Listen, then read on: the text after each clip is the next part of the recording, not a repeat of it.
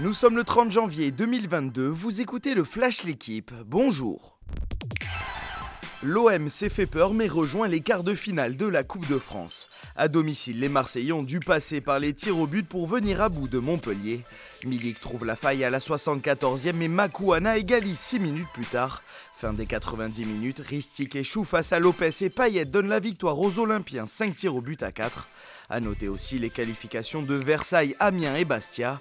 Ce dimanche, Bergerac accueille Saint-Étienne et Lens reçoit Monaco. Karl Toko et Cambi a envoyé à lui seul le Cameroun en demi-finale de la Coupe d'Afrique des Nations.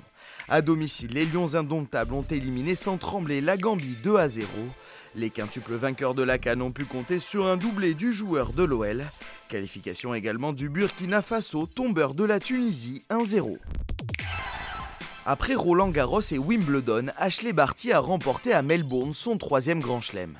La numéro 1 mondiale a battu en finale de l'Open d'Australie Daniel Collins 6-3, 7-6. Devant son public, Barty a réussi à ne pas perdre un seul set de toute sa quinzaine. Elle devient la première Australienne depuis Chris O'Neill en 1978 à s'imposer à domicile. Ce dimanche, Rafael Nadal tentera de décrocher son 21e grand chelem face à Danil Medvedev. Une légende de la NFL est sur le point de tirer sa révérence. Selon ESPN, Tom Brady aurait décidé à 44 ans de prendre sa retraite après 22 saisons. Le mythique quarterback raccrocherait les crampons auréolés de 7 Super Bowls dont 6 avec les Patriots. Sacré l'année dernière avec Tampa Bay, Brady a été battu avec les Buccaneers le week-end dernier en demi-finale de conférence. Les finales seront-elles à suivre ce dimanche en direct sur la chaîne L'équipe? Merci d'avoir suivi le Flash L'équipe. Bonne journée.